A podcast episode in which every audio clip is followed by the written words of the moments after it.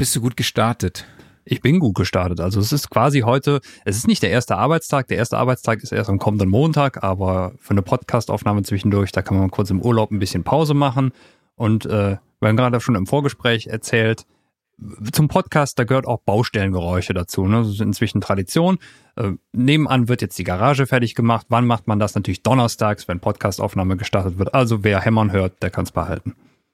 Ja, du müsstest ein Schild raushängen, irgendwie so, äh, so ein Recording-Schild. Aufnahme läuft, bitte jetzt nicht eine Garage neben meinem Haus erbauen. Das wäre super, ne? Oder mal wieder Isotop anschreiben und so den, den, die Baustelle-Nicer von denen erfinden lassen. Genau.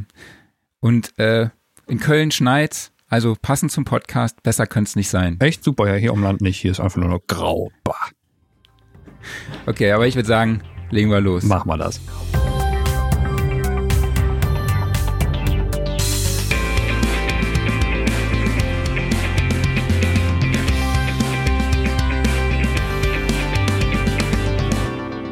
Sound Recording Wochenrückblick, Ausgabe 51. Der erste im Jahr 2021. Frohes Wir Neues. euch da draußen frohes neues Jahr. Ähm, 2020 auf äh, 21, auf dem so viele Hoffnungen ruhen. Hast du dir, hast du Vorsätze?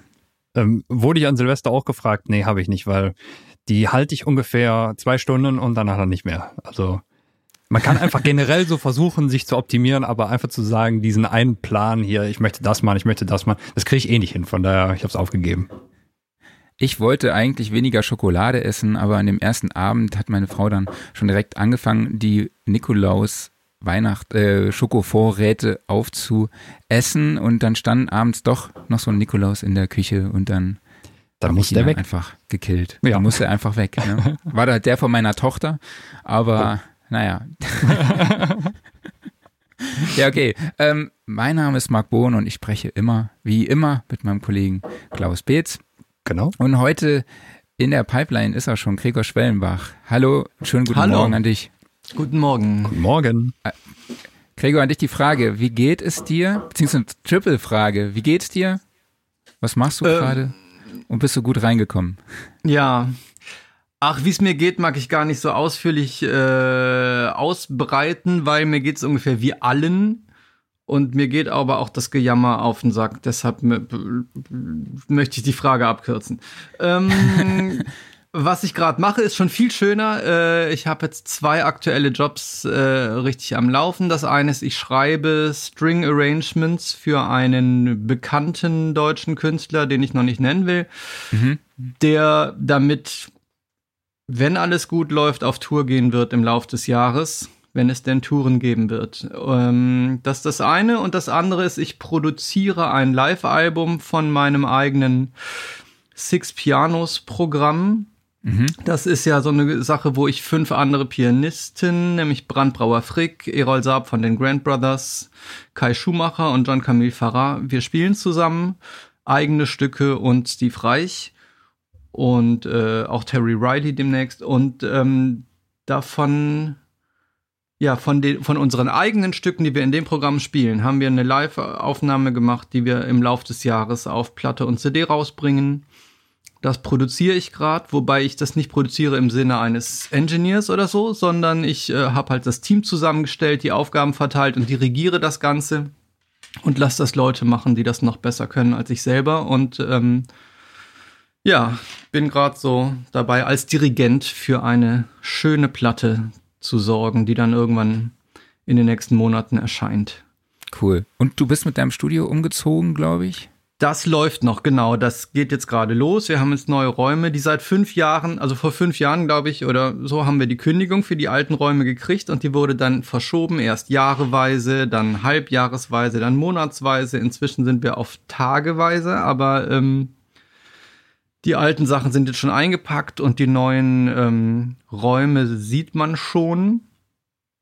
Und das wird natürlich, werde ich jetzt die nächsten Wochen auch viel Zeit damit zu verbringen, Absorber zu bauen und äh, immer wieder auszumessen und was man so macht, bis ein Raum okay klingt.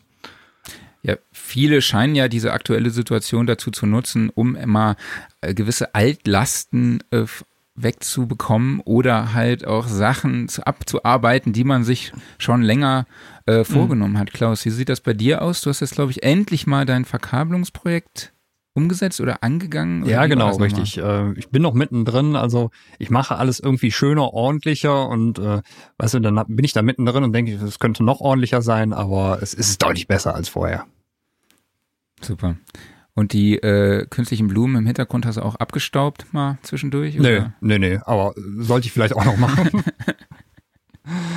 Aber das soll ja jetzt heute nicht das Thema unseres Podcasts sein, denn wir sprechen über das Thema äh, Songwriting und über Tools und Methoden äh, zur Steigerung der Kreativität. Also mit welchen Methoden kann man sich auch, ja, nochmal, beziehungsweise Inspiration auch sammeln. Ähm, und da sprechen wir mit Gregor drüber. Er erzählt uns da seine Erfahrungen aus seinen Erfahrungen. Und wenn ihr da draußen Fragen habt, also diejenigen, die uns gerade live zuschauen, dann könnt ihr natürlich die Fragen an Gregor auch direkt per Kommentar stellen und wir werden sie dann im Podcast für euch beantworten. Ähm, genau. Gregor, ich finde es eigentlich super schön, dass wir nochmal in diesem, in dieser Runde zusammenkommen, denn äh, wir kennen uns seit 2018, glaube ich, im November. Mhm. Da hattest mhm. du bei uns bei den Kunstkonzerten als Pianist gespielt. Das war ja. eine, eine, kleine Veranstaltung in zwei Galerien im belgischen Viertel hier in Köln. Ähm, was auch eine Sache war, die sehr viel Spaß gemacht hat. Mal gucken, mhm. ob wir sie irgendwann mal nochmal ja. wiederholen können. Und du warst auch am 11. oder 12. Dezember zu Gast bei der digitalen Studioszene, mhm. ähm, wo du einen Workshop über Songwriting, äh, beziehungsweise über ja, Songwriting-Konzepte für Popmusik gehalten genau. hast. Und den fand ich echt sehr, sehr spannend. Auch nochmal vielen lieben Dank an dich an dieser Stelle. Ja, ich muss gern. aber gestehen, ja. wir hatten ja dir das Thema im Vorfeld festgelegt und mhm. ähm, es hat lange gedauert bei mir, bis ja. die Fragezeichen über meinem Kopf äh, gefallen sind und beantwortet wurden, ja. Also ja. du, vielleicht kannst du auch noch mal was über den Inhalt des, Pod äh, des äh, Workshops sagen, den ihr auch alle unter studioszene.de jetzt und auf unserem YouTube-Kanal eben findet. Ja, ähm, ich habe in dem Workshop im Prinzip äh, eine Unterrichtsstunde wiederholt, die ich in meiner Unterrichtstätigkeit an der Volkwang-Universität, wo ich in dem Masterstudiengang für Popmusik tätig bin, ähm, die habe ich quasi wiederholt und es ging darum, in dem Seminar Konzepte für Pop-Tracks zu übernehmen aus anderen Tracks. Und ähm, in dem Fall habe ich einen Fehler Kuti Track mitgenommen, habe den von den Zuhörern analysieren lassen und das irgendwie auf eine kurze abstrakte Formel gebracht und dann darauf hingewiesen, dass diese Formel sowohl vor als auch nach Fehlerkutin äh, schon vorkam. Also dass eigentlich mhm. Fehlerkuti seine Formel oder sein Re Rezept, einen Track zu machen, von James Brown übernommen hat mhm. und dass viele Post-Punk-Leute, speziell äh, die Talking Heads, wiederum das von Fehlerkuti übernommen haben. Also das ist so eine bestimmte, also ein, ein Konzept, wo man nachverfolgen kann, dass die Rangehensweise durch verschiedene Genres über die Zeit immer wieder übernommen wird. Und ähm, das Verwirrende daran ist vielleicht, ist, der Begriff Popmusik ist ja auch ein Teekesselchen, weil man kann ja Popmusik als Genre verstehen, im Sinne von Popmusik ist halt so Billie Eilish oder so, also so was mhm. im, was tagsüber im Radio läuft. Und da gehört Fehler Kuti so, sagen wir mal, nicht dazu. Und ähm, ich verstehe Popmusik aber eher ziemlich weit gefasst als Musik, wo es ähm, äh, selbstbestimmte Musik, wo Leute machen, was sie wollen, die irgendwie subkulturell verortet ist und ähm, man hat irgendwelche jungen Typen, die sagen, ihr könnt uns mal, wir machen unser eigenes Ding und dann ist es Popmusik. Wenn es dann noch mit äh, irgendwelchen visuellen Sachen. So, man, man kann im Fernsehen oder im Internet coole Typen sehen, die machen, was sie wollen. Dann ist es Popmusik. So, das ist so ein sehr weit gefasster Begriff und den, der ist mir irgendwie lieber. Insofern halte ich auch äh, einen Fehler Kuti-Track von 1976, mhm. der 16 Minuten dauert, ist für mich immer noch ein, ein Pop-Track und ähm, ich löse das dann ja ein, indem ich sage, das Konzept, was da benutzt wird, ist auch bei James Brown und den Talking Heads und sicher auch vielen anderen zu finden. So. Und das habe ich aber natürlich erst ganz spät innerhalb des Workshops äh, durchblicken lassen. Erstmal haben wir da die ganze Zeit irgendwie Fela Kuti gehört und ähm, das war bewusst auch erstmal sicher irritierend. Ich hoffe im ja, positiven absolut. Sinne. Ja. Ja, also es wurde auch kontrovers diskutiert im Chat währenddessen. Mhm. Also und äh, aber dann am Schluss haben all diejenigen, die dann auch vorher da äh, Fragezeichen hatten, dann auch geschrieben: Ach ja, okay, wie cool ist das denn? Jetzt macht das Ganze Sinn. So. Ah, also schön. das fand ja. ich sehr, sehr, sehr, sehr schlüssig, dass sich das am auch oder auch cool, dass sich das am am Schluss dann so aufgelöst hat, ja, und man mhm. dann auch wieder so ein bisschen so dann, ach, wie krass ist das denn? Ne? Das ist so ein mhm. Afrobeat mhm. und das gab es damals schon bei James Brown. Das fand ich, fand ich äh, sehr, sehr interessant.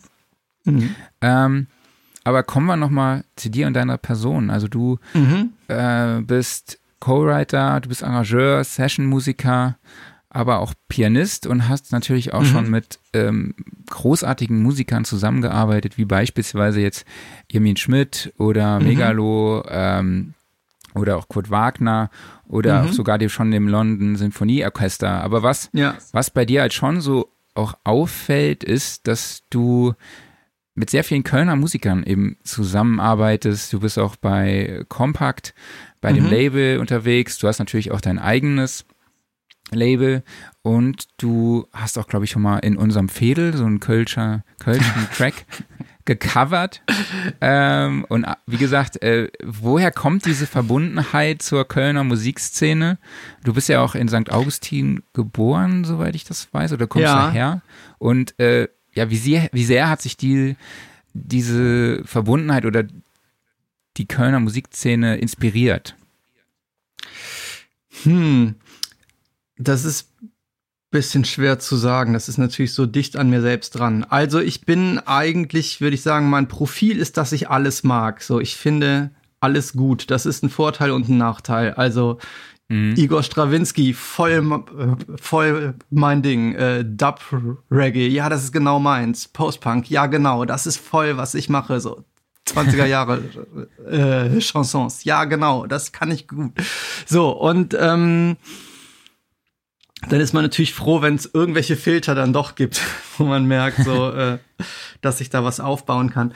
Ähm, vielleicht war das Schlüsselding, ich bin zum Studium weggezogen aus dem Rheinland und habe immerhin in Norddeutschland in Hannover studiert.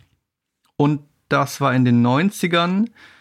Und dann saß ich also immer in Hannover in der Musikhochschulbibliothek und habe die Specs gelesen und solche äh, Magazine und habe da mhm. dann immer gehört, am ah, Mist, bei mir zu Hause geht gerade voll die Post ab.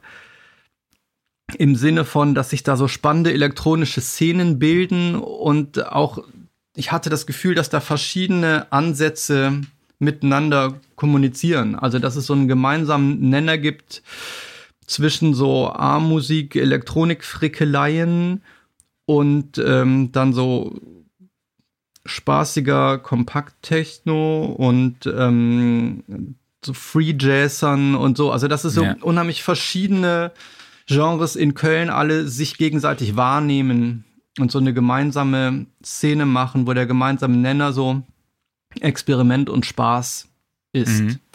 Und ich dachte, oh, das gefällt mir so gut, ich möchte da eigentlich mitmachen. Und vielleicht, man kann es so lesen, dass mein gesamtes Lebenswerk nach dem Studium so das Nachholen ist. Also ich bin dann 2000, 2002, ich war inzwischen durch noch in Hamburg und habe da Filmmusik gemacht und okay. Studio gelernt und so. Also ich war Assistent bei einem Werbe- und Fernsehkomponisten. Der hat mir dann Produzieren beigebracht und so. Und dann bin ich 2002 dann endlich nach Köln gezogen und hatte das Gefühl, oh Mann, ich muss jetzt diese ganze, dieses ganze vergangene Jahrzehnt, die 90er irgendwie nachholen, indem ich mir das total reinziehe und die Leute alle kennenlerne und so.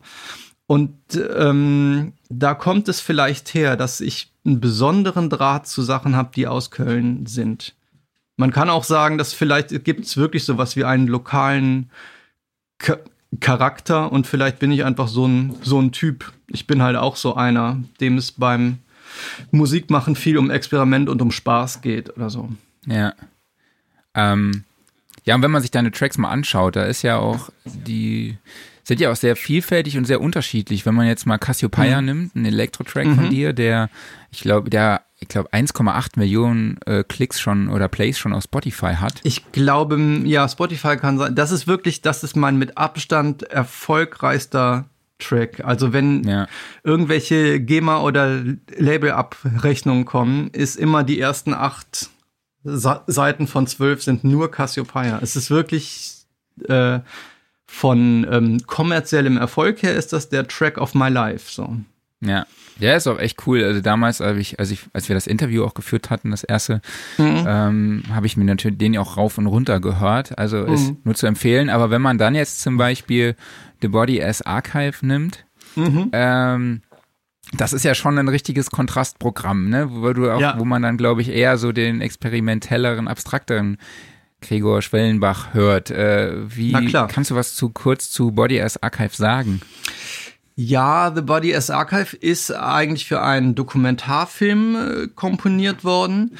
Das war ein Dokumentarfilm über das Phänomen Körpergedächtnis. Also ähm, das ist von, von Tänzern. Die Idee kommt von Tänzern, dass man äh, als Tänzer in Choreografien so im Körper einfach drin hat und die gar nicht jetzt unbedingt aufschreiben könnte, aber man kann die Bewegung halt. Und Tänzer, mhm.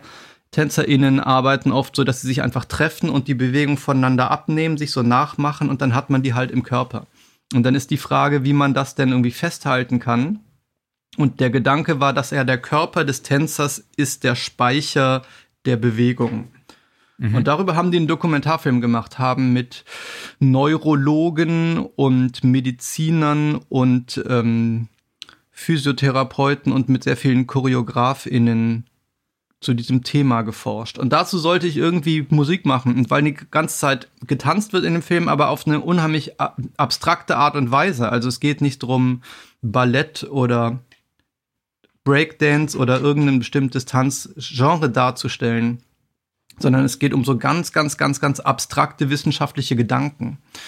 Und dann habe ich gedacht, da muss ich ganz, ganz, ganz abstrakte wissenschaftliche Musik machen. Und dann habe ich eigentlich, ehrlich gesagt, nicht Musik im Sinne von Harmonien und Melodien gemacht, sondern ich habe die Instrumente, die ich selber spiele, Rhodes, Synthesizer, Klavier, Kontrabass, habe ich einfach aufgenommen, einzelne Töne und die so zusammengebaut, sodass wenn man also Bilder hat von so Körpern, die sich bewegen und die Muskeln werden verfolgt, dazu hat man dann so ein Ton Synthesizer, ein Ton Klavier und so. Und dann ist also der Versuch, die Musik ist absolut auf ihr Minimum, auf ihr Material reduziert, weil ich das eine gute Unterstützung fand für einen Film, in dem so ganz, ganz abstrakte Gedanken, die aber auch sehr sinnlich sind. Also der Film ist so gleichzeitig mega abstrakt, aber auch mega sinnlich. Und dann wollte ich Musik machen, die auch das ist, mega abstrakt und mega sinnlich. Und darum habe mhm. ich so sehr feine Aufnahmen vom Kontrabass, wo man genau auch das Nachschnarren hört und so. Und das Ganze wurde von Taylor Dupré gemastert, der auch immer so Wert drauf legt, genau die äh, Störungen und Nebengeräusche hervorzuheben und nicht wegzumachen und so. Und das sind dann, ja, so mikroskopische Aufnahmen von einzelnen Tönen, so kann man die Musik beschreiben. Also es ist so ein Ultraminimalismus. Ja, es gibt ja auch einen Track, wo man dann auch, ähm, ich sag mal, einen Ton vom Kontrabass hört, ja, und der auch dann lange mhm. ausschwingt und man hört auch dann irgendwie den Stuhl knarzen, glaube ich, an einer mhm. Stelle und es ähm, und auch, ich glaube, ähm, ja, so ein Knarren noch. Also es ist auf jeden Fall ein äh, sehr minimalistischer und sehr definierter Sound. Also auch total mhm. voll das Kontrastprogramm, eben wie eben schon gesagt, zu, ja. äh, zu Cassiopeia, ja. Und ähm, mhm. ich erinnere mich noch an eine Anekdote aus unserem Interview. Ähm, du hattest mir, glaube ich, erzählt, dass du eigentlich Piano studieren wolltest. Und dein äh, Professor hatte dir gesagt, dass du dann, glaube ich, doch eher nicht so geeignet bist, sage ich jetzt einfach mal. Ja, es war nicht mein wärst. Professor. Ja, und genau. dass du genau. dann Kontrabass also, studiert hast, richtig? Genau, es war so, ich war in meiner Jugend vor allem so Jazzpianist und ähm, habe dann relativ spät mit 18 gedacht, ah nee, Jazz ist egal, Klassik ist das ist jetzt das Ding. Das habe ich so mit 18 so entdeckt und habe mich da so drauf gestürzt und war aber eigentlich eher so ein so ein Jazz-Typ und habe dann versucht, hauruckmäßig schnell noch Klassik zu lernen und habe dann irgendwann einem Klavierprofessor vorgespielt. Und der hat äh, mir gesagt, ich bin überhaupt nicht begabt, ich bin gar kein Musiker das soll ich mir abschminken. So, das war sehr frustrierend und dann äh, war meine Lösung aber, ich äh, mache einfach Klavier zu meinem Nebeninstrument und fange es noch an, Kontrabass zu lernen. Oder ich hatte gerade angefangen, Kontrabass zu lernen als Zweitinstrument. Dann habe ich gesagt, ich vertausche Haupt- und Nebeninstrument und bei Kontrabass, weil das viel weniger Leute spielen und weil man das eh erst traditionell erst später anfängt, weil man, weil das ja so schwer ist und dann muss man ja auch die Größe haben Darum habe ich mit Kontrabass dann das Niveau erreicht, um an der Musikhochschule aufgenommen zu werden, um äh, Schulmusik zu studieren, also Musik auf Lehramt. Und dann habe ich hinterher noch ähm, Tonsatzkomposition als Aufbaustudium gelernt. Und ja, mit diesem Move, mein Haupt- und mein Nebeninstrument zu vertauschen, habe ich es dann geschafft. Was war denn die erste Platte, die du gekauft hast? Kannst du dich daran noch erinnern? Mm, ja. Tatsächlich die erste Vinyl, blöderweise, war eine Otto Walkes-Platte auf dem Flohmarkt. Aber ähm, die erste Musikplatte, die ich gehört habe, war von Genesis. Ach, okay. Weißt du noch welche? Das war Genesis von Genesis. Das Ach so, war okay, also das war bereits, die- äh, das war schon mit Phil Collins als Sänger, Ah, cool. wo Mama das, drauf ist und so. ah. Und das hat dich dann inspiriert, auch selber Musik zu machen oder war die Faszination für die Musik schon Nee. vorher da? Ich glaube, die Faszination zum Musik machen war- kam erstmal übers Klavierspielen. Meine Eltern haben mir ein Klavier hingestellt, als ich sieben war, und das äh, fand ich irgendwie gut, obwohl mir der Unterricht erstmal keinen Spaß gemacht hat. Und ähm, nee, das Schlüsselding war eigentlich äh, so mit zwölf oder so ähm, äh, so Rockmusiker kennenzulernen. So, das, ich, äh, das war eigentlich, dass man dass ich äh, coole Erwachsene kennengelernt habe. Ich dachte, es gibt Erwachsene, die sind aber, die sind cool. Und das sind dann also Musiker. Und ähm, da kam es eher her. Also so ein Rockstar werden wollen. So. Und, ähm, dann habe ich eben verschiedenste Sachen immer gesucht. Also meine Kindheitsmusik, so was ich über die Eltern gehört habe, war jetzt, da war noch nicht viel dabei. Ich habe irgendwann halt Radio entdeckt und BFBS gehört und ähm, ohne zu verstehen, was das, was die da sagen. Und dann mochte ich immer Sachen, die andere nicht kennen oder die irgendwie komisch sind. Also ich habe immer nach so abseitigen, experimentellen Sachen gesucht.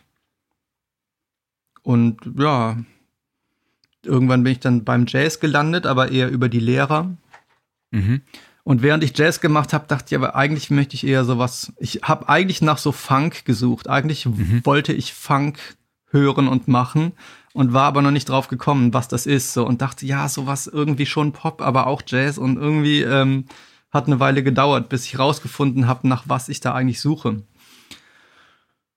Und dann ging aber die Reise ziemlich weit. Ich habe mich eine Weile viel mit so Krautrock beschäftigt, äh, als Jugendlicher schon und ähm, habe viele, viel außereuropäische Musik gerne gehört, so afrikanische Musik und Reggae und Salsa und, und so. Also immer, wenn ich irgendwas, irgendeine Szene entdeckt habe, die die anderen nicht kennen, dann habe ich die für, versucht für mich zu entdecken.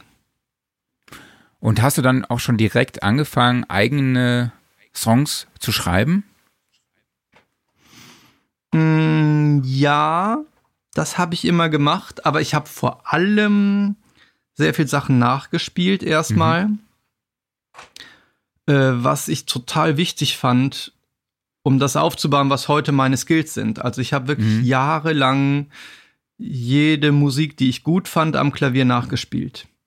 Und auch auf der Gitarre nachgespielt und ähm, versucht, die Grammatik dahinter und die Regeln zu verstehen. Und ähm, das war total wertvoll. Also ich kann heute fast alle Musik, die ich höre, dann sofort auch spielen oder aufschreiben. Ich Ja, weiß, was das ist.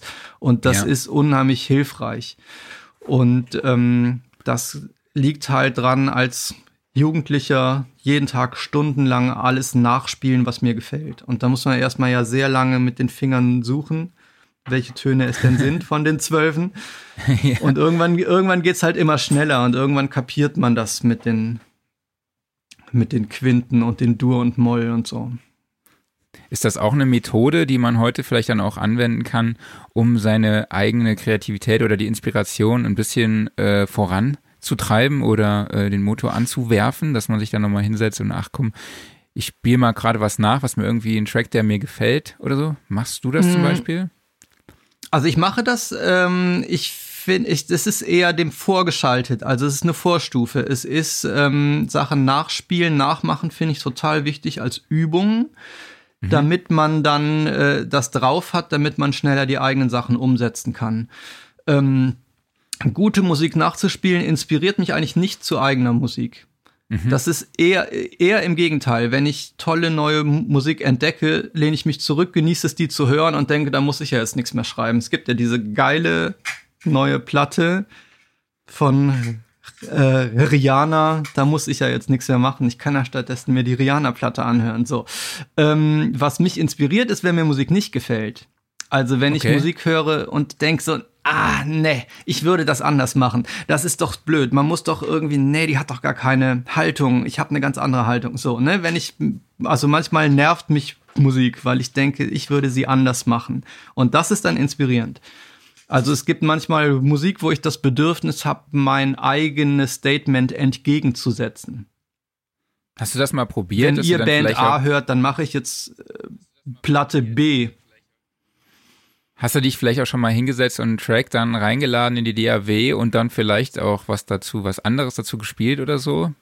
Also ich habe das, ich mache das nicht so konkret, dass ich ein Stück in die DAW lade und dann ein Gegenstück schreibe. Aber ich mache es so, dass ich Musik höre und dann macht die mich unruhig oder wütend und dann ähm, kriege ich Lust, mein eigenes, meine eigene Haltung darzustellen oder mein eigenes Ding raus, rauszuschreien, rauszuhauen. So. Okay, und jetzt haben wir ja auch schon darüber gesprochen, äh, wie vielfältig deine Musik ist, aber Hast du denn einen gemeinsamen Startpunkt, wenn du einen Song schreibst, oder ist das auch äh, total unterschiedlich? Ich würde das unterscheiden zwischen Auftragssachen, die ich ja auch viel gemacht habe und auch noch mache, also Musik für Filme oder Theater, Hörspiele, irgendwas, und die ganz freien Sachen, die, was man immer die eigene Musik nennt, also die Musik, auf die niemand wartet. Mhm. Und bei den Auftragssachen ähm, fange ich immer an, indem ich versuche, ganz viel zu wissen erstmal. Also okay. ich re re recherchiere wie ein, wie ein Journalist über alles, was das mhm. Thema be betrifft. Also wenn ich Musik ähm, für ein Theaterstück mache, oder das mache ich gar nicht mehr viel, aber für, für einen Film, dann ähm, ich lese hundertmal das Drehbuch, ich gehe jeder Spur nach, wo irgendeine Idee herkommen könnte. Wenn man, äh, wenn ich glaube, da ist irgendein anderer Film zitiert, dann gucke ich mir den auch an und ich google jedes einzelne Wort durch und ähm, ich versuche unheimlich viel Wissen zusammenzusammeln über das Thema, um das es geht. Und das bringt mich meistens schon auf erste musikalische Ideen. Ähm, und dann ist es bei Auftragsjobs auch eine spannende Sache äh, mit dem Zeitdruck, weil mhm. man dann oft Deadlines hat und man muss einerseits bereit sein, zur Uhrzeit der Deadline das Ding abzugeben, auch wenn es nur bei 90 Prozent steht. Andererseits muss man bereit sein, eine Stunde vorher, wenn man noch ein Prozent mehr rausschlagen kann, nochmal die ganze Session nochmal aufzumachen und alles nochmal neu zu mastern und so. Also das sind so die Sachen, die man bei Auftragsmusik irgendwie äh, äh, einfach bereit ist zu machen durch den Zeitdruck. Und das ist manchmal ganz hilfreich. Und dann noch ein Tipp bei Auftragsmusik, finde ich, ist immer überlegen, könnte es auch genau das Gegenteil sein. Okay. Also wenn eigentlich nahe liegt, ich mache irgendwas, was total langsam und ruhig ist, dann immer zu denken, ist es vielleicht geil, was genau Schnelles und Energievolles zu machen oder so. Also immer überlegen, könnte das Gegenteil nicht noch geiler sein? Das mhm. kann auch mal dazu führen, äh, dass man total blöde Ideen hat, aber es ist manchmal bringt es einen auch auf den Kniff, auf den andere nicht gekommen wären. Und schon schwieriger ist es bei den eigenen, also bei den sogenannten eigenen Sachen, bei der Musik, auf die niemand wartet, da ist eigentlich mein Startpunkt so ein freies Spielen. Ich versuche mich da mhm. in so einen Zustand zu bringen, wie so ein Kind, das mit Legos spielt oder so. Und da geht es eher darum, mich frei zu machen von allen Erwartungen an mich selber, von allen Vorgaben, so, also wirklich in so ein ganz ähm, möglichst intuitives der eigenen Lust folgen. So. Das ist so ein Zustand, in den ich hinkomme und da entwickle ich dann die ersten Ideen. Und Startest du dann am Instrument oder hast du irgendwie in Logic schon ein Template vorbereitet mit Softwareinstrumenten und wo du dich dann an MIDI-Keyboard oder sowas setzt? Oder wie, wie sieht der Start dann aus? Na, das ist tatsächlich sehr verschieden. Ich arbeite gleich viel in Logic und in Ableton, aber auch in Notenpapier klassisch. Ja. Also ich habe relativ wenige Templates, von denen ich ausgehe. Die baue ich mir meistens dann tatsächlich von, von Projekt zu Projekt selber. Mhm. Und ähm, das ist, wie gesagt, mal in Logic, mal in Ableton und mal aber auch in wirklich äh, Handschrift. Oder auch in äh, Klavierspielen und mit Diktierfunktionen einfach aufnehmen. So, also ähm, rum, rumspielen und irgendwie mit dem Telefon oder einem Field Recorder mitschneiden. Das sind so, das sind die verschiedenen Startpunkte, die es haben kann. Ich weiß, dass es sehr sinnvoll ist, so ein festes Template zu haben, in dem man sich zu Hause fühlt. Aber dadurch, dass ich so unterschiedliche Sachen mache, ähm, hat sich das bei mir nicht so richtig durchgesetzt. Ich wollte nur mal fragen, hast du schon mal Musikmemos ausprobiert? Also von diese Apple App auf dem, auf dem iPhone oder so? Nee. Ich benutze immer nur die normalen Sprachaufnahmen. Musikmemos kenne ich nicht. Das ist auch eine vorinstallierte App auf dem iPhone, mit der man praktisch auch Songwriting-Ideen aufzeichnen kann. Man kann sogar schon eine Drumspur äh, drunter legen, auch dann eine WPM-Zahl festlegen und die erkennt dann auch schon einen, ähm, die, die Noten, die Grundtonarten und kann dann auch einen mhm. Bass, macht dann auch einen Bass dazu und dann kann man tatsächlich dort schon mal so ein kleines, wie sagt man dann, so ein bisschen was vom Songwriting halt festhalten und dann nachher auch in Logic importieren und dann dort im Projekt weiterarbeiten. Das fand ich, fand ich ganz, ist eine äh, mhm. ganz cooles, ganz coole okay. App. Ja. Ja, nee, die ist mir nicht äh, bekannt, aber ähm, ich mache halt immer so unterschiedliche Sachen und ich glaube, also ähm, wenn mir die, die App eine Form vorgibt, dann will ich es oft schon deshalb nicht machen. So, okay. weil es mich dann, äh, also, ähm, ich mache eher das Gegenteil gerne, dass ich ähm, Apps benutze, die mir äh, Steine in den Weg legen, weil ich das inspirierend finde, da irgendwie meinen eigenen Workflow drumrum zu kriegen. Also ich habe gute Erfahrungen damit, DAWs zu benutzen, die ich noch gar nicht gut kenne. Mhm. Also einfach mal, wenn man sich zu, zu gut auskennt in der einen, dann um, umzusteigen und zu sagen, jetzt mache ich mal. Also ich habe angefangen auf Cubase, bin dann zu Logic rüber gewechselt und dann irgendwann zu Ableton. Und ähm, es, war im, es waren immer gute Phasen, wenn ich die neue DAW noch nicht so wirklich kannte und dann so in meinem Workflow gebremst war und durch das Suchen kommt man dann auf Sachen, auf die man sonst nicht so kommt. Und das ist auch eine Sache, die ich sehr gerne mache, wenn ich so ganz frei neue Ideen entwickeln will. Einfach irgendwelche Freeware runterladen und die kennenlernen. Und da hat man oft so kreative Schübe bei, wenn man dabei ist, so eine neue Software auszuprobieren. Oder das kennt man vielleicht auch, wenn man irgendwie sich ganz lange mit einem Synthesizer auseinandergesetzt hat und dann kommt mhm. ein Kumpel vorbei, der den nicht kennt und drückt einfach blind irgendwie, dreht an irgendwelchen Knöpfen und findet irgendwelche Sounds, die viel geiler sind als die, die man selber äh, gerade in tagelanger Arbeit gefunden hat. Also dieses, es gibt so eine Magie des ersten Ausprobierens. Und da kommen oft gute Sachen bei raus. Und ähm, das nutze ich manchmal mit Absicht, indem ich mir dann neue Sachen äh, hole und erstmal mit denen mich zurechtfinden muss und diesen kreativen, magischen Augenblick nutze ich dann.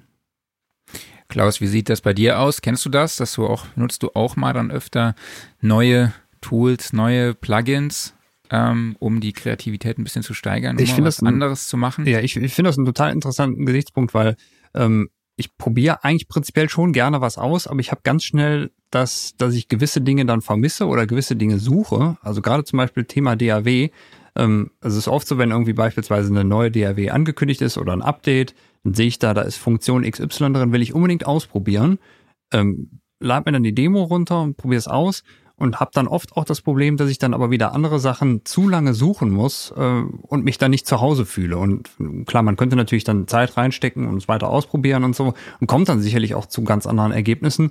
Aber irgendwie, ich habe auch so ein bisschen halt dieses, wenn ich mich nicht zu Hause fühle, dann ist auch so direkt so ein gewisses Unwohlsein da dran. Also ist mhm. vielleicht auch eine Typfrage. Ja, also ich äh, fühle dich so, also das Unwohlsein, das Unwohlsein habe ich auch. Mhm. Ich glaube aber, da stecken auch Vorteile drin. Also das, darin öffnet sich so eine kleine, so ein kleines Fenster, so eine Chance, auf Ideen zu kommen, auf die du sonst nicht kommst. Ja. So und das, also ich rede jetzt nicht von, ich muss bis morgen früh irgendeine Filmszene vertonen, mhm. aber äh, ich rede von, ich bin eigentlich durch mit meinem Tagesprogramm, bin aber noch nicht müde, hab noch Bock zu spielen und mach dann abends um zehn nochmal drei Stunden. Jetzt mache ich mal Musik. Ja, dann ist das super. Bin ich komplett und bei dafür dir. ist es total gut. Und das Unwohlsein, das Unwohlfühlen ist dann ja gar nicht schlimm. Mhm. Und ich kann die ganze Zeit denken, vielleicht komme ich aber jetzt auf irgendeinen geilen Sound, den ich mir dann speichern kann für einen, äh, um für ein späteres Projekt nochmal aufzumachen. Ja, genau. Also es ist gerade, finde ich, im, im äh, Bereich Synthesizer auch total interessant, wenn du halt mit gewissen Limitierungen arbeitest, wenn du weißt, okay, das Gerät hat halt eben, äh, was weiß ich was, nur eine gewisse Anzahl Modulationsmöglichkeiten, mit denen musst du irgendwie klarkommen, ne? Mhm. Und ähm, mhm, genau. einfach halt diese, diese ganzen Grenzen zu umschiffen. Ja. Genau. So, und äh, Marc muss gerade mal ein bisschen an seiner Kamera rumbasteln, weil er schwingt mir mhm. gerade schon im Hintergrund, äh, dass sie sich automatisch abgeschaltet hat. Also man merkt schon, erster Podcast im neuen Jahr, technisch ist hier alles top. Ähm, ja, so, Läuft so gehört sich das. gut bei uns heute. Ähm, genau, meine Kamera hat sich gerade verabschiedet, obwohl sie mir anzeigt, dass sie mit Strom versorgt wird, hat sie mhm. sich jetzt trotzdem abgeschaltet. Aber ich bin jetzt einfach bei der Webcam äh, meines MacBooks unterwegs. Ihr seht mich jetzt aus einer anderen Perspektive, aber so ist das. Der Ton ist ja da. Dir auf, von genau. daher, von daher alles gut. Ihr könnt jetzt in meine Nasenlöcher gucken, aber da ist ein Mikro im Weg. Da ist ein Mikro im Weg, genau. Ich bleibe jetzt einfach so mit dem Mikro davor. Ja. Ähm, Gregor, was mich noch interessieren würde an dieser Stelle ist es, also bei mir ist es immer so, ich habe immer sehr viele Ideen, ich fange an, ich nehme alles auf, ich versuche alles auszuprobieren, auszuproduzieren auch. Wie sieht das bei dir aus? Hast du bei dir auch eine riesen Library an verschiedenen Ideen auf deinem Rechner oder halt auch äh, in Form von Noten zu Hause rumliegen? Oder versuchst du auch immer regelmäßig ähm, Sachen dann auch auszuproduzieren? Na, ich mache im erstmal viel Sammeln tatsächlich. Und ähm, das sind ja verschiedene Schritte. Also das Finden von neuen Ideen funktioniert am besten unter freien äh, in, in einem freien Rahmen. Also das funktioniert gut nachts und das funktioniert gut ohne ein bestimmtes Ziel. Und aus einer bestehenden Idee einen fertigen Track zu bauen, das funktioniert für mich gut unter Druck. Darum äh, trenne ich das auf und habe dann Folder mit guten Ideen, guten Anfängen. Das können einzelne Sounds sein, einzelne Spuren oder auch schon vorskizzierte Tracks. Und wenn ich dann irgendeine Aufgabe habe, so ich möchte jetzt, ich suche nach dies, das, nach einem bestimmten Feeling, den irgendein Track haben soll, weil er für einen bestimmten Auftrag ist oder weil ich das gerade irgendwie möchte, dann greife ich dann in die Kiste der halbfertigen Ideen und mache die dann weiter. Übrigens auch eine super Sache, äh, an diesem Stadium kann man sich auch gut austauschen mit anderen. Also es ist auch oft leicht, so eine Idee, den ersten Schwung einfach fertig zu machen, so viel einem in der einen Nacht so einfällt und dann ist dann so eine Idee irgendwo skizziert und das dann jemand anderem zu geben und die oder der können dann das nehmen und denken, dazu fällt mir was ein, wie ich weitergehen würde. Also so ein mhm. Hin und Her machen. Also ich finde es enorm hilfreich, es ist fast auch eine Kreativitätstechnik, eben nicht immer alles alleine zu machen, sondern sich Mhm, ein schönes absolut. Team, Team aufzustellen. Und ich würde sagen, die guten Sachen, die ich gemacht habe, habe ich fast alle mit mehreren gemacht. Also, dass da irg in irgendeiner Form andere Leute beteiligt waren. Und sei es, dass man bestimmte Sachen auslagert, dass man irgendwie Instrumente von anderen spielen lässt oder sagt, ich mische es nicht selber, sondern gibt es jemandem, der noch besser mischt oder so. Oder, oder auch, dass man wirklich das Schreiben selber zu zweit macht. Und das mache ich ja auch dann zum Teil, dass ich dann gefragt werde von Singer-Songwritern, ob ich ihnen helfe mit Sachen, das dann vor allem oft ähm, Akkorde und Formsachen bin ich dann oft gut drin, dass ich dann so einen kleinen, aber en entscheidenden Tipp geben kann. So probier mal an der Stelle doch A-Dur zu gehen und äh, den ähm, Pre-Chorus doppelt so, so lang zu machen und dann wird irgendwie plötzlich der Song besser. So, also das sind so, ähm, ich glaube, es ist äh, nur gut, wenn man Musik mit mehreren Leuten macht und sich da für jedes Projekt das passende Team zusammenstellt. Also ich habe ja auch ein paar Ideen jetzt noch auf meinem Rechner liegen. Das heißt, ich schicke die dir dann nachher einfach mal Genau. am Anschluss des Podcasts und dann hörst du mal drüber und dann bin ich mal gespannt. Weil ich habe immer so das Problem, auch Ideen zu finalisieren. Ja, also ich mag Mhm. dann die Songstruktur, ich mag die Ideen, aber irgendwie äh, fällt es mir dann doch schwer, da eine gewisse Abwechslung in meinen Songs auch reinzubringen, äh, weil es ist halt immer, wenn man Sachen alleine macht, dann hat man, bringt auch mal natürlich immer nur die, den eigenen Touch, den eigenen Style halt irgendwie rein. Ne? Bei mir hört man das da tatsächlich auch. Und ähm, ich bin, wie gesagt, auch Gitarrist ja eigentlich. Und Mhm. äh, ich habe dann dieses Gitarrenpicking, was ich so geil finde. Das geht dann durch und irgendwann stellt man dann fest, wenn man das auf Mu- Mute klickt, Mist, das passt eigentlich gar nicht so wirklich rein. Also, also was heißt, oder beziehungsweise ist es, passt es, unterstützt es nicht so, wie man vielleicht denkt. So, ja. Und das ist, da fehlt dann halt Mhm. einem auch so die Ja, Objektivität. Ja, aber das ist ja eine Sache, die, das darf ja sein. Man hat irgendeine Anfangsidee, baut dann Sachen drumrum und kommt am Ende oft drauf, dass die Anfangsidee äh, stört und nimmt die dann weg und hat dann am Ende nur noch das Gerüst, was man drumrum gebaut ist und das ist dann der, der Track. Das ist eine total zulässige Technik, finde ich. Und das geht dann sogar auch mit fremden Sachen. Das ist ja auch eine Möglichkeit, wie man kreativ werden kann. Man nimmt sich irgendeine einzelne Spur oder einen an anderen Track, baut Sachen drumrum und dann nimmt man das Original wieder weg. Oder manche Leute nehmen auch, äh, laden sich General MIDI-Files von bekannten Hits runter und bauen Sachen drumrum und nehmen sie dann Mhm. wieder weg. Mhm. Und, äh, und nur was man so als Zusatz gemacht hat, sind dann die eigenen Spuren oder so.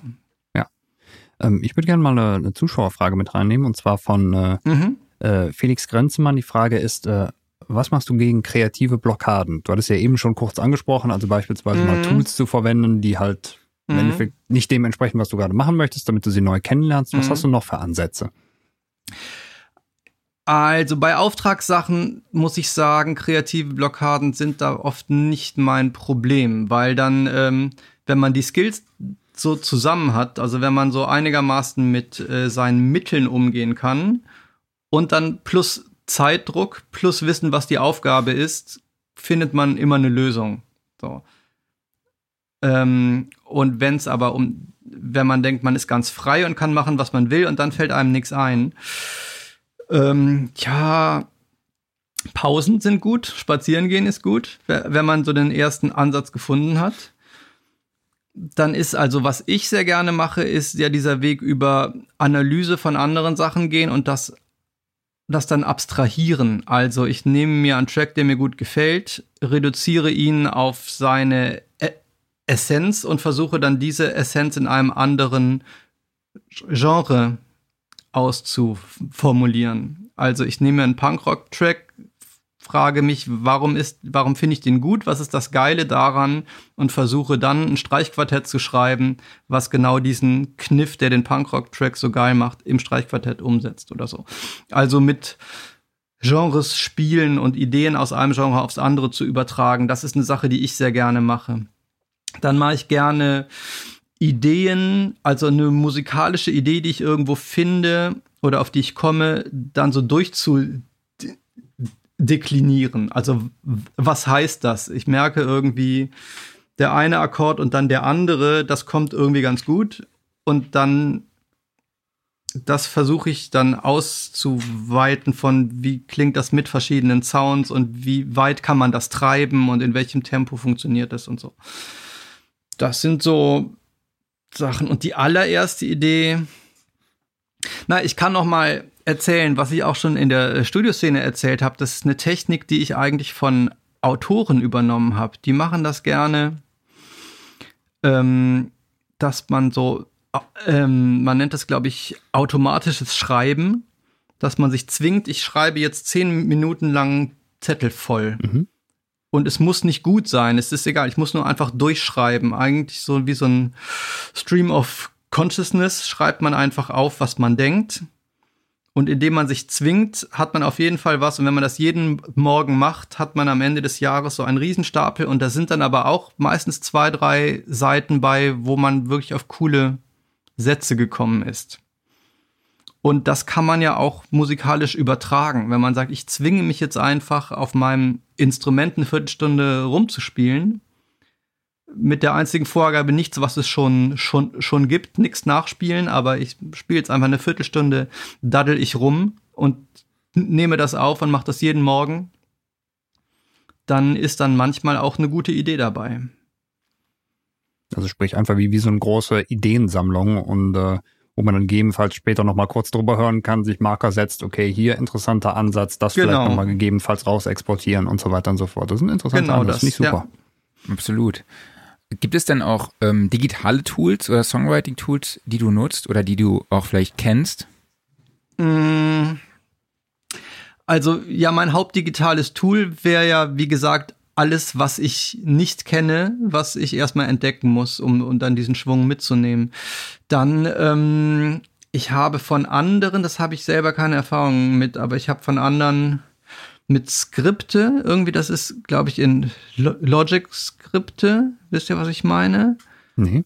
Dass man dachte, das ist so das Logic-Gegenstück zu äh, in Ableton wäre das dann Max for, for Life, dass man sich irgendwelche ja, okay. Max for Life Patches runterlädt und dann damit einfach so lange rumdreht, bis irgendwas Neues bei rauskommt. Das sind so, so An Ansätze, die ich von anderen kenne. Alles, was es mit so, also ich glaube, es gibt im Moment wahnsinnig tolle Sachen, gerade diese ganzen KI-Anwendungen. Ja. Da sind wir gerade in einer spannenden Zeit, so was Kompositionstools angeht.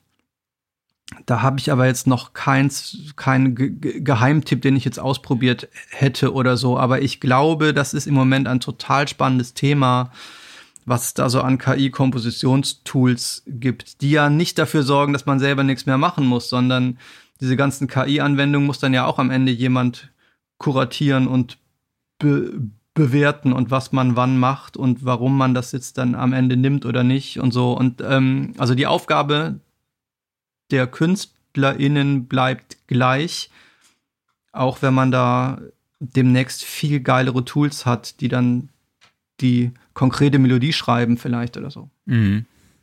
Ja, da gibt es ja super viele Sachen. Jetzt zum Beispiel hier Melodia heißt das. Das ist auch ein Tool, was dann neue Melodien auf Knopfdruck erzeugt oder dann auch, äh, was ich relativ spannend finde, ist halt Hook Theory Trends. Das ist eine Library aus, glaube über 12.000 Songs, wo man sich dann halt die Akkordfolgen und die Musiktheorie zu den einzelnen Songs dann halt auch angucken kann. Ja? Also wie haben die das gemacht? Äh, welche Struktur steckt dahinter.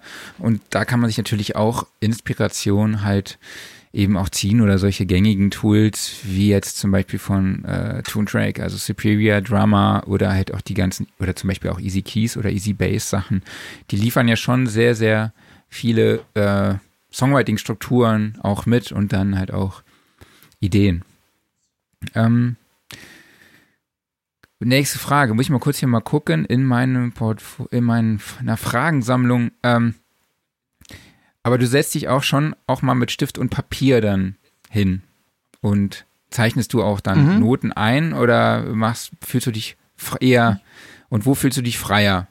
am Rechner oder ähm, eben einfach mal, ich sage jetzt mal analog? Mm, am Rechner ist die Regel, am Stift und Papier ist die Ausnahme. Klavier und Stift und Papier gehört so ein bisschen zusammen. Also das ist selten, dass ich nur Papier habe. Das kann ich auch. Mhm. Das, das fühlt sich auch ganz toll an, weil man sich dann wie so ein echter Komponist fühlt, wenn man irgendwie auf einer Zugfahrt dann nur so Notenpapier schreibt und alles findet im Kopf statt. Das ist aber tatsächlich die Ausnahme. Und das erfordert dann natürlich auch einigermaßen Erfahrung, dass man wirklich weiß, wie es am Ende klingt, damit man nicht irgendwelche Grütze im Kopf hört und die stimmt gar nicht. Ähm also wenn ich aufschreibe, ist es meistens, dass ich am Klavier spiele und das dann aufschreibe und dann aber auch tatsächlich in Noten. So, das habe ich dann habe ich lange gelernt und dann warum soll ich es nicht machen? Und äh, auch das bringt einen auf andere Ideen als Sachen an der DAW zu machen. So. Ähm, trotz allem ist aber DAW das, was ich, würde ich sagen, 80 Prozent der Zeit mache. Eine Frage, die mich interessieren würde, ist, ähm, gehst du ähm, auch mal in Sachen Sounddesign an, äh, an sowas ran. Also was ich damit meine ist ähm, beispielsweise, wenn du äh, Musik hörst, dann hörst du einen ganz bestimmten Sound, nicht eine Melodiefolge, sondern es ist wirklich ein bestimmter mhm. Gitarrensound, ein bestimmter Synthesizer-Sound, mhm. ähnliches. Und äh, versuchst du den dann nachzubauen und ziehst daraus wieder Kreativität. Und das ist was, das ich persönlich zum Beispiel sehr, sehr gerne mache, dass ich einfach einen gewissen, sehr charakteristischen Sound höre, den dann versuche nachzubauen und daraus dann wieder neue Ideen entwickle. Mhm. Das mache ich aber nicht so oft. Ich merke, ich, das ist nicht mein Spezialgebiet. So, also ich weiß ungefähr, wie das geht. Ich merke, bei mir fällt das schwerer als anderen und ich merke, ich bin eher so ein Preset-Typ. Also ich möchte eigentlich hm.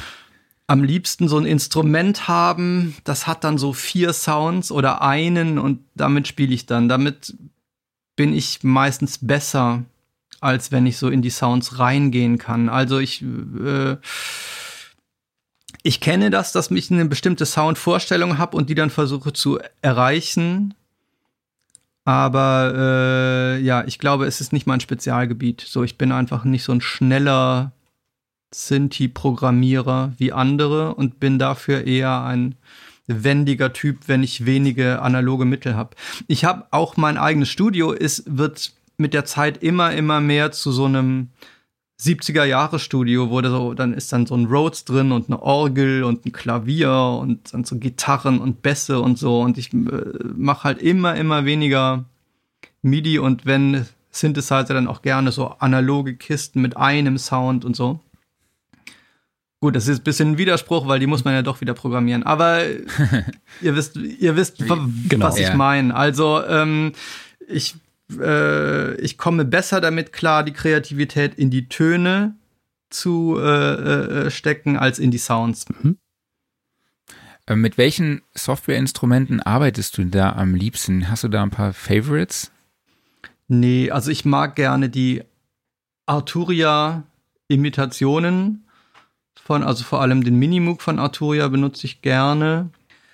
Ich benutze dann oft Massive immer noch und so, aber ich, nee, ich habe eigentlich keine, ich würde nicht sagen, dass ich irgendwelche Favorite Software Synths habe. Ich habe die noch nicht, ich habe meinen Favorite Software Synthesizer noch nicht gefunden. Ich suche immer mal rum und ähm, der kommt sicher noch. Aber meine Favorites sind tatsächlich irgendwelche Hardware-Kisten, äh, okay. Also das, das, das Rhodes ist ein totaler, ein total wichtiges Tool bei mir. Dann mhm. ähm, ähm, so alte Yamaha Spielzeug Keyboards oder also Spielzeug so äh, halt so mit, mit, mit so kleinen ja, ja. Tasten so Portas Sounds mit 127 Sounds so sowas ist gut für mich und äh, cool und Sachen wie Klavier und Bass und Gitarre. Das heißt, du hast, hast auch eine eigene Sammlung an Synthesizern?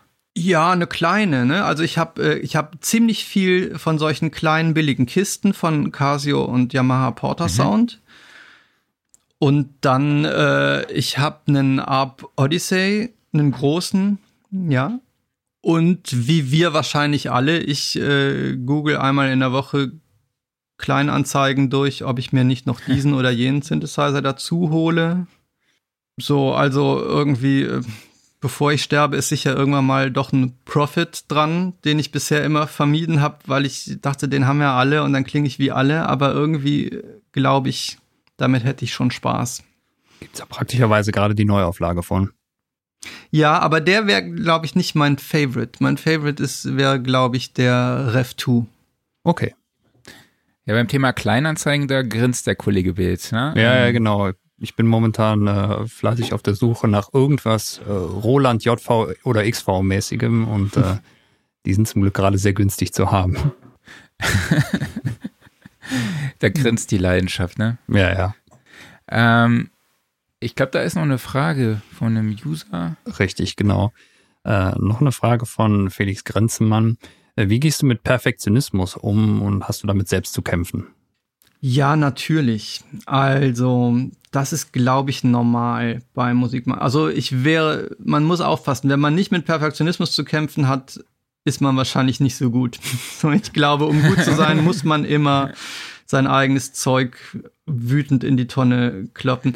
Aber wenn man es zu viel macht, ist es auch, also eigentlich ist das wahrscheinlich der, der, der Schlüssel zum Erfolg oder der Schlüssel zum Gutwerden ist das ge gesunde Maß zwischen Selbstbewusstsein und Perfektionismus. Und ähm, ich kenne es sehr gut, dass ich meine eigenen Sachen hasse. Ich, ja, ich würde sagen, ich bin, ja, ich bin auf nicht so viele Sachen stolz, die ich mache. Aber wenn ich stolz bin, bin ich auch sehr stolz drauf und kämpfe dann auch dafür, dass das alle zu hören kriegen, weil ich finde, das ist das Beste und das ist völlig unterbewertet und so. Also ich kenne beide Seiten und ich, es fühlt sich sehr extrem an in beiden Punkten. Also ich finde mich extrem selbstbewusst und ich finde mich aber auch extrem selbstverachtend. So, und ähm, Das sind, da, da sind auf jeden Fall immer starke e-, Emotionen dran. Ich bin sehr unglücklich mit meinen eigenen Sachen und sehr stolz drauf. Ja, das ist immer, man ist immer so zwiegespalten, ne? Irgendwann man sitzt an diesem Track und findet den mega geil und so und dann irgendwann weiß man nicht, ist er jetzt fertig? Also das, so geht's mir immer, ne? Ist das jetzt mhm. final? Fehlt da nicht noch irgendwas? Dann macht, bastelt man noch hier und da was rum, ergänzt vielleicht noch Sachen. Mhm. Und dann irgendwann denkt man, ach, irgendwie ist der Song gar nicht so cool, weil man den wahrscheinlich aber schon ja. tausendmal gehört hat und mit seinem Perfektionismus dann vielleicht auch gar nicht ja. umzuwissen weiß, ne? Das ja. ist eine gute Frage, finde ich. Also, da ist, äh, da ist ja Tipp 1 sind halt andere Leute, denen man traut, denen man Sachen vorspielt. Das ist ein ja. Problem, was sich sehr steigert, wenn man komplett alleine arbeiten würde. Und wenn man KollegInnen hat, die da mal draufhören, die sind oft dafür da, einem zu sagen, hier, super, das Ding ist fertig, muss da einfach nur bisschen komprimieren und gut ist. So. ähm, das ist das eine. Und das andere ist halt Pausen machen und liegen lassen. Das ist ja, was äh, Grafikdesigner, glaube ich, auch oft machen. So, dass man einfach das Ding beiseite legt und denkt, für heute ist gut. Und dann geht man mal spazieren und dann guckt man vielleicht am Abend oder am besten am nächsten Tag nochmal drauf und dann ist das schon viel klarer, was daran noch fehlt oder ob daran noch was fehlt oder so. Und auch eine Sache, die ich jetzt im äh, Austausch mit anderen, was ich immer sehr predige, in der Uni, wenn ich unterrichte, wenn man was vorspielt, nichts dazu sagen. Nicht vorher schon die Wahrnehmung mhm. lenken, indem man sagt, ich spiele dir mal was vor, der Bass ist aber noch nicht richtig, der muss noch ausgetauscht werden und dann wird der Gesang auch nochmal neu gemacht und ich glaube, die Hi-Hat hat ein Problem in der Bridge oder so. Wenn man sowas sagt, lenkt man natürlich die Aufmerksamkeit. Und wenn man einfach nur den Track vorspielt, merkt man, dass die Hi-Hat in der Bridge überhaupt nicht das Thema ist und dass der Bass vielleicht gar nicht ausgetauscht werden muss, aber die Gitarre oder so. Und ähm, ich bin ein großer Freund von wortlosem, neutralen Vorspielen, um zu gucken, was, wo andere denn überhaupt noch das Thema sehen in der Track. Da fehlen noch 10%, aber welche 10%? Das hören, da hören andere vielleicht was ganz anderes als man selber. Ja, das ist so diese, typische Art, sich zu entschuldigen. Ne? So als Musiker, so, ja, das ja. ist noch nicht so perfekt und so. Und äh, genau. Äh, ja, das kenne ich. Das hat ein, ja, damit kann man äh, nur verlieren, ja. Ja, ein Produzent, mit dem ich mal zusammengearbeitet habe, hat mir das auch gepredigt und das finde ich halt auch gut und deshalb vermeide ich das jetzt tatsächlich auch bei Texten oder so, die ich schreibe. Ne? Ich mhm. habe hier, ja. guck mal drüber, finde die Fehler und äh, sag mir Bescheid. So, ja. Genau. Ohne das irgendwie bewertend, da irgend schon eine Wertung mitzugeben, weil der dann auch schon der Gegenüber schon davon beeinflusst ist. Genau. Klaus, du hast noch eine Frage. Genau, wir haben noch eine Zuschauerfrage von Daniel Hoffmann. Hast du einen guten Ansatz, aus gesammelten Snippets und kleinen Ideen auch zu einem fertigen Arrangement beziehungsweise kompletten Song zu kommen? Mhm. Ähm, da habe ich ganz viele, die habe ich mir aus der Musikgeschichte extrahiert. Also es, ähm, bei sowas würde ich immer nach Formen vorgehen, die es schon gibt. Also ähm, das Popsong-Prinzip, man gliedert in äh, einen hookigen Chorus-Part und in einen erzählerischen Verse-Part und dann macht man Verse, Chorus, Verse, Chorus, was anderes, Chorus, so.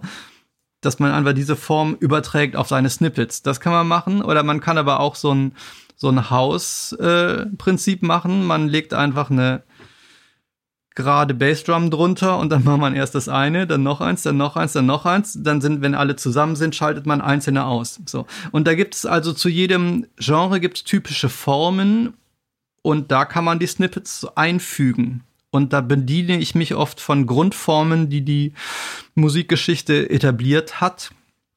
Und dann habe ich zehn Snippets und dann mache ich aus den zehn Snippets entweder einen Popsong oder einen House-Track oder eine Fuge oder einen Sonatenhauptsatz oder, oder auch eine Drone-Fläche.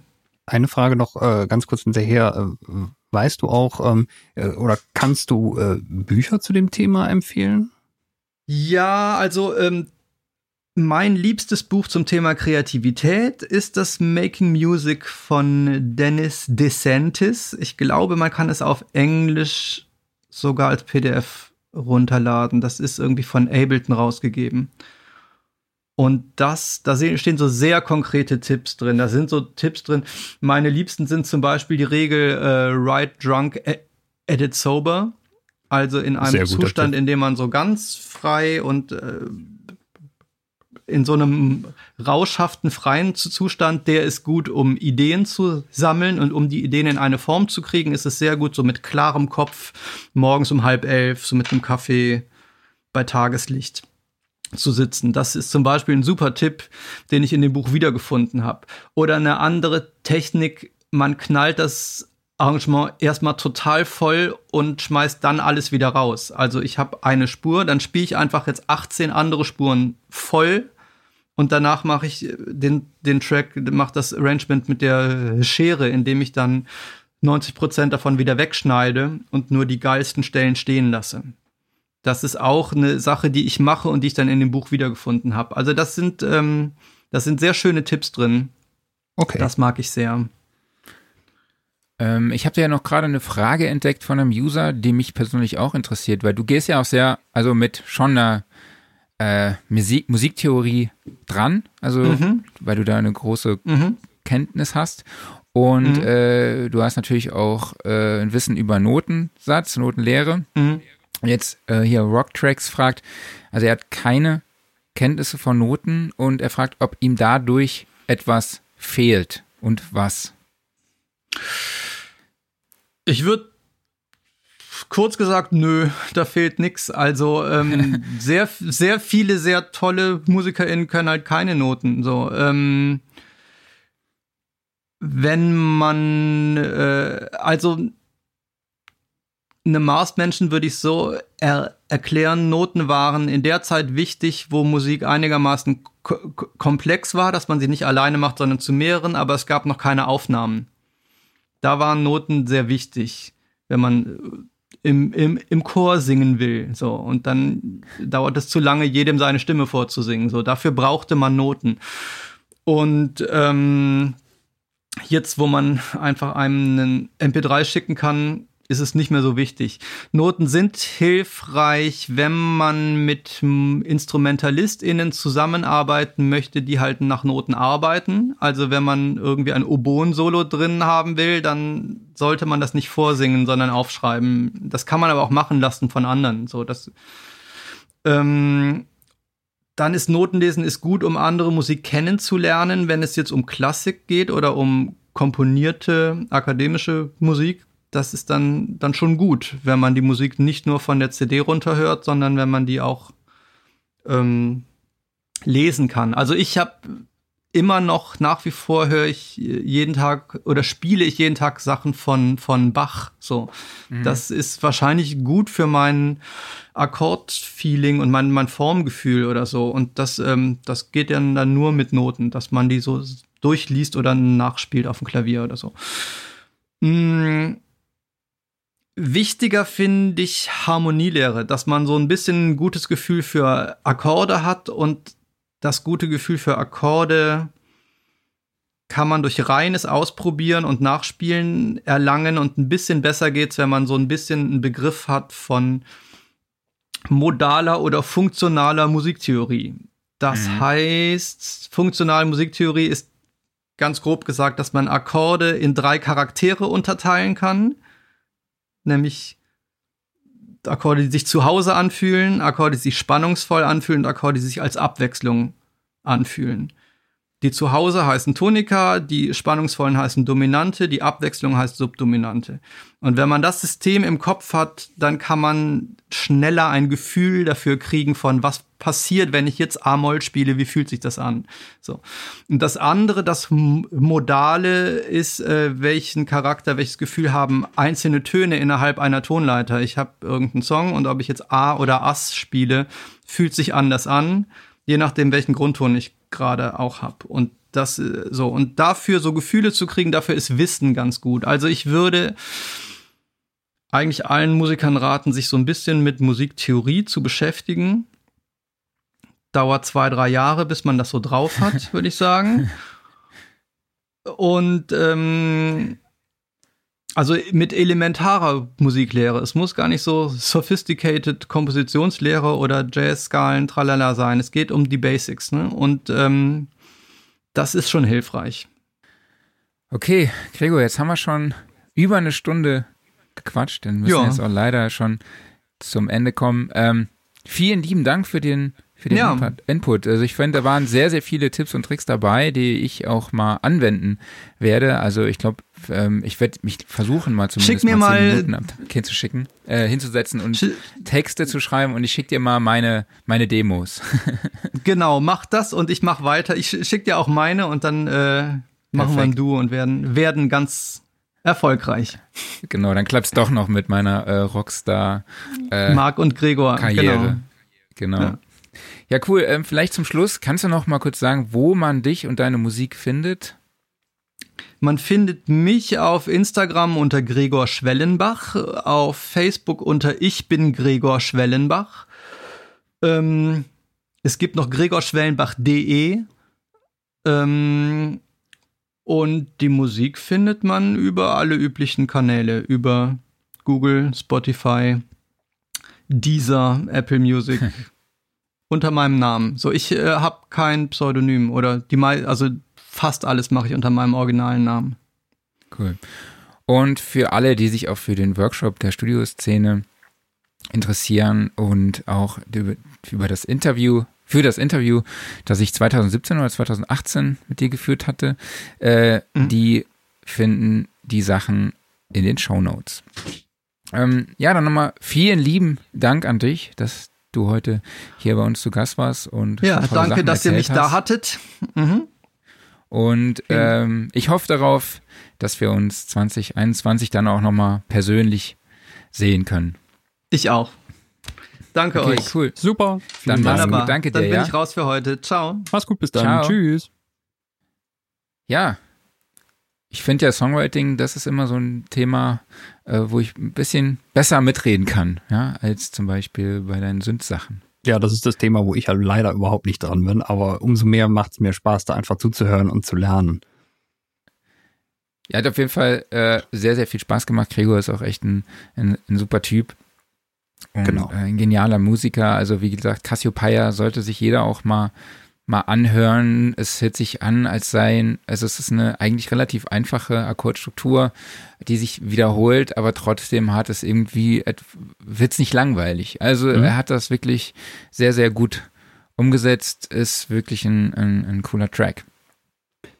Ähm, aber dadurch, dass ich ja jetzt ein bisschen mehr Gesprächszeit hatte oder Redezeit hatte, so bisher in diesem Podcast, im ersten, Jahr 2021 würde ich mal jetzt das Wort an dich übergeben und wir kommen zum Gear Corner. Also wir sprechen mal über die News der vergangenen Woche und mussten gestern feststellen, dass es seit dem letzten Podcast, also seit der letzten Episode irgendwie Anfang Dezember gar nicht so viel spektakuläres Neues gab. Ne? Nee, also klar, es war der Jahreswechsel, es war Weihnachtszeit und alles. Da äh, sind natürlich die ganzen Hersteller dann auch auf Sparflamme. Die ganzen News wurden vorher vorgestellt, damit man sie sich auch schön zu Weihnachten kaufen und in den Baum legen kann.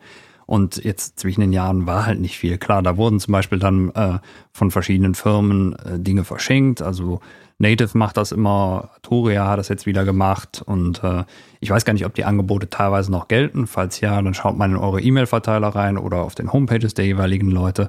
Ansonsten wurde gar nicht so groß viel vorgestellt. Zwei Sachen haben wir jetzt mal rausgepickt. Die sind jetzt auch nicht ganz neu, sondern äh, ist auch noch aus, aus dem alten Jahr. Und zwar gab es einen Leak im Haus Innovation und äh, da soll es wohl zwei neue Varianten der äh, Circuit geben. Circuit ist ja schon äh, ein paar Jahre draußen. So kleine ja, Groovebox kann man eigentlich sagen, ähm, die ich super spannend finde, die ich gerne mal selber testen würde. Also habe ich bisher noch nicht in der Hand gehabt und von daher ist mein, mein Wissen da auch begrenzt. Aber so was diesem Leak halt zu, entnommen, äh, zu entnehmen war, gibt es da jetzt eine, die sich dann nennt äh, Circuit Rhythm und ähm, die eigentlich an die momentane bereits äh, bestehende Circuit relativ angelehnt ist. Ähm, das Interessante ist jetzt wohl, äh, neben ein paar kleineren Veränderungen, dass es jetzt noch zwei zusätzliche MIDI-Tracks gibt. Also insgesamt gibt es zwei äh, polyphone Synth-Tracks, es gibt zwei MIDI-Tracks und vier Drumspuren. Und dann soll es wohl äh, noch eine weitere Variante geben, die sich dann vollständig auf Sampling konzentriert, was natürlich sehr interessant sein könnte, inklusive, ich glaube, SD-Card-Reader daran, wo man dann direkt äh, Samples von streamen kann und das Ganze dann auf, ich glaube, acht Spuren sind insgesamt. Ähm, also eigentlich äh, wunderbar fürs, fürs ähm, Drum-Programming und Novation war da in der Vergangenheit ja sehr, sehr erfolgreich, das Circuit immer weiter auszubauen und weiter zu pflegen. Also wenn sie das so weitermachen mit den neuen Modellen, die da kommen könnten, dann dürften das super spannende Produkte sein. Liegen, glaube ich, preislich so, man schätzt um die 400 Euro rum. So haben sich die Alten auch eingependelt und äh, mal gucken, was da kommt. Das war die eine Sache. Und ähm, dann für all die Leute, die noch äh, kleine, kompakte und vor allem günstige Einsteiger-Audio-Interfaces äh, suchen, da gibt es zwei neue Varianten von M-Audio, nämlich äh, das M-Audio M-Track Solo und das M-Track Duo. Und die machen eigentlich auch wirklich nichts anderes außer wirklich die rudimentärsten Aufgaben übernehmen und sind eigentlich perfekt dafür. Das sind so kleine schwarze würfelförmige Interfaces, die haben die Knobs oben drauf und vorne dann äh, die entsprechenden Anschlüsse für, ähm, für das Equipment. Also beispielsweise beim M-Track Solo ist das eine Kombibuchse XLR-Klinke, dann vorne noch ein Kopfhörerausgang sowie dann halt ähm, ja, ein paar kleine Steuerelemente und oben drauf die, äh, die Potis zur Regelung von Input und Gain. Und beim M-Track Duo ist einfach, wie der Name dann schon sagt, sind es dann eben zwei Eingänge. Und auf der Rückseite gibt es eigentlich nichts anderes als halt die Ausgänge für, für die Lautsprecher. Und das Ganze ist preislich bei 49 Euro und beziehungsweise 69 Euro zu haben. Also wirklich absolute Einsteigerpreise. Und äh, ich muss sagen, also wenn ich mir die Sachen so anschaue, das, das sieht für den Preis wirklich echt ordentlich aus. Also sieht stabil verbaut aus und ich denke, mhm. im Audio macht man grundsätzlich nicht viel falsch. Ähm, vor langer Zeit selber mal eine Karte von denen gehabt, die war äh, super gut und äh, nö, also ich glaube halt für Leute, die gerade jetzt anfangen, ähm, wenn man sich jetzt eben beispielsweise gerade nur sich selber mit dem Mikro aufnehmen will, vielleicht noch eine Gitarre dazu einspielen will, dann sind das super Interfaces. Ja, ich hatte lange Zeit das Fast Track Pro und war mhm. da eigentlich relativ, also sehr zufrieden damit. Also war auch so ein, ja, ich sag jetzt mal Einsteiger, äh, Einsteiger-Interface. Ja, aber das kleine Schwarze, ne? In ja, genau. Duo und Solo. Richtig. Ähm, und ansonsten war gar nicht so viel los jetzt zwischen den Jahren, ne?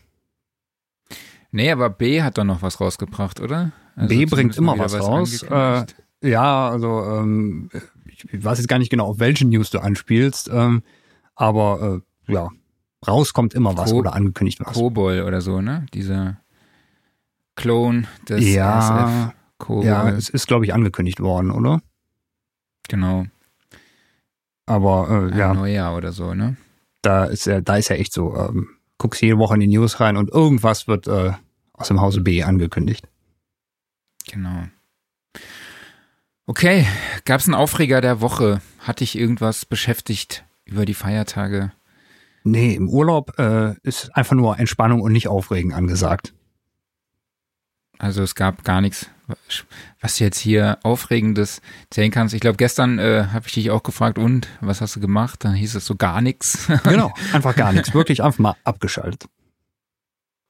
Auch nicht gezockt oder so? Doch, das also natürlich. Age of Empires hast du gezockt, ne? Richtig, ja, ja. Das, das würde ich jetzt auch als nichts machen äh, bezeichnen. Also wirklich einfach nur, nur rumhängen, weißt du, aufstehen, wenn man Bock hat, ins Bett gehen, wenn man Bock hat, keine großen Verpflichtungen oder sowas, sondern einfach nur, ach, ich habe gerade Lust, irgendwie äh, eine Runde dies zu machen, eine Runde das zu machen, einfach nur Kopf ausschalten und äh, dann mal was machen. Und halt, wenn man dann zwischendurch mal irgendwas Produktives machen kann, dann war es halt in dem Falle vielleicht mal die Verkabelung neu machen, aber auch wirklich nur so lange, wie man Lust hat und sich dann zu nichts zwingen, sondern ey, es ist Urlaub, da muss man auch mal wirklich entspannen. Ja, ich versuche jetzt irgendwie äh, Age of Empires bei mir an den Start zu kriegen, damit wir da mal zusammen spielen können. Ich habe gestern mal geguckt, wie ich das auf meinem MacBook realisieren kann. Das gibt es leider nicht. Man bra braucht dann einen äh, Windows-Simulator und da gibt es auch verschiedene Tools, zum Beispiel Parallel Desktops heißt Genau. das eine, Mhm. glaube ich. Das kostet allerdings 70 Euro. Und äh, dann brauche ich auch noch Windows, ne? Und dann. Mhm. Was kostet die aktuelle Version? Boah, das ist eine Weißt gute? Frage. Ich habe mein Windows immer so direkt beim Rechner mit dabei, aber ich würde mal schätzen, die sind jetzt nicht teuer, ne? Irgendwie vielleicht ein Fuffi. Meinst du, so günstig sind die? Ja, ich denke schon. Na, okay, we- wenn jemand von euch da draußen Bock hat, mit uns Age of Empires zu spielen, dann äh, meldet euch gerne unter redaktion.soundandrecording.de. Können wir ja auch unseren, äh, unseren Twitch-Kanal noch ein bisschen beleben, ne? Machen wir ein bisschen äh, Gaming-Streaming da. Stimmt. Ich glaube, auf dem streamen wir heute gar nicht, fällt mir gerade auf. Naja. Schlamperei. Heute erster Podcast 2021. Alles wird besser und alles geht schief. Ja, Aber genau. so ist das halt äh, der Ton und der Inhalt. Richtig. Stimmen, ja. Ähm, Offline-Modus. Ähm, ich habe gestern einen total witzigen Film gesehen. Hat eigentlich gar nichts mit dem Thema Recording zu tun. Der Film heißt Vogeltanz. Läuft auf Netflix. Netflix. Es geht um das Balzverhalten von Vögeln und es ist äh, mega witzig, wie unterschiedlich die Männchen ähm, dem Weibchen imponieren möchten. Und da gibt es zum Beispiel den Goldhaubengärtner in Papua-Neuguinea. Die bauen wirklich eine Laube, die sind höher als ein Meter oder so. Ja, man muss sich das wie so ein Jenga-Turm vor, vorstellen aus lauter super kleinen Ästen. Ja, und dann bauen die halt so diesen Turm und ähm, um eben dem Weibchen zu imponieren. Äh, und dann fängt dieser Goldhaubengärtner an, was zu singen. Also er hat dann auch noch, muss noch was aus seinem Gesangsrepertoire dem Weibchen vorzeigen. Es reicht also nicht, dass er ihr so eine Villa aus kleinen Ästchen baut, für die er wahrscheinlich äh, mehrere Jahre gebraucht hat, sondern er muss dann halt auch noch was singen. Und dann war ich sprachlos, denn dieser kleine Vogel imitiert Stimmen oder Sounds, die er aus seiner Umgebung hört. Das heißt, er hat einmal hat er ein Holzhacken äh, imitiert, einmal hat er dann Menschen, wirklich ein Gespräch von Menschen imitiert, also wie so so ein äh, so so Geräusche im Hintergrund, so ja, wie die natürlich hörte man jetzt nicht irgendwelche äh, Wörter raus oder so, aber es hörte sich wirklich nach einem Gespräch von Menschen an, die er wohl irgendwo in einem Ort in der Nähe gehört hat. Und spielende Kinder hört äh, imitiert er. Oder halt auch ähm, Hundegebell und grunzende Schweine, äh, welch, die Sounds macht er natürlich dann auch halt, um Angreifer eben abzuschrecken und dieser Vogel, also der Goldhaubengärtner, ist eigentlich ein lebendiger Sampler.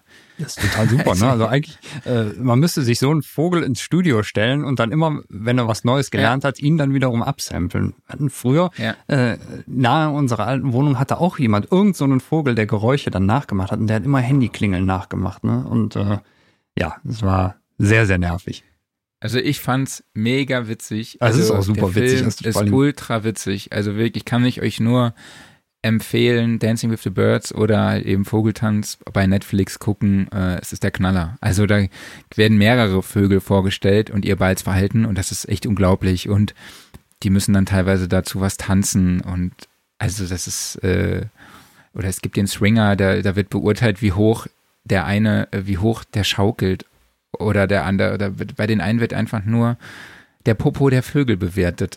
also, und dann gucken sich mehrere Weibchen, stehen dann außen rum, wie, die Gladiatoren, also wie in einer Arena und in der Mitte stehen wie Gladiatoren einfach nur die Vögel rum und ihr Popo wird äh, bewertet und je nachdem wird dann entschieden, also und dann die Musik dazu, also der Soundtrack alleine ist schon wirklich in Verbindung mit den mit der äh, der Präsentation oder der Performance der Vögel ist einfach so eine gute Kombi. Man lacht sich einfach schlapp. Also gucken.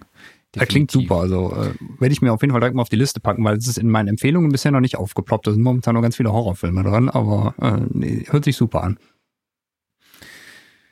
Okay, dann würde ich sagen, bringen wir den ersten Podcast, die erste Episode 2021 hinter uns. Ähm, genau. Ich sag nochmal, folgt uns überall, abonniert uns überall, wo ihr uns sowieso schon hört. Und wir würden auch uns sehr über eine Rezension auf Apple Podcasts oder beziehungsweise iTunes oder Apple Music freuen, denn Apple ist die einzige Plattform, die mit diesem Algorithmus arbeitet, dass äh, wir besser gefunden werden, wenn wir eine gute Bewertung haben und eben eine gute Rezension. Das heißt also, schreibt uns nur nette Rezensionen und ne, gebt uns auch nur fünf Sterne. Ne? Also wenn ihr sagt, nee, vier Sterne, dann lasst es bitte. das ist eigentlich ein komisches System, oder?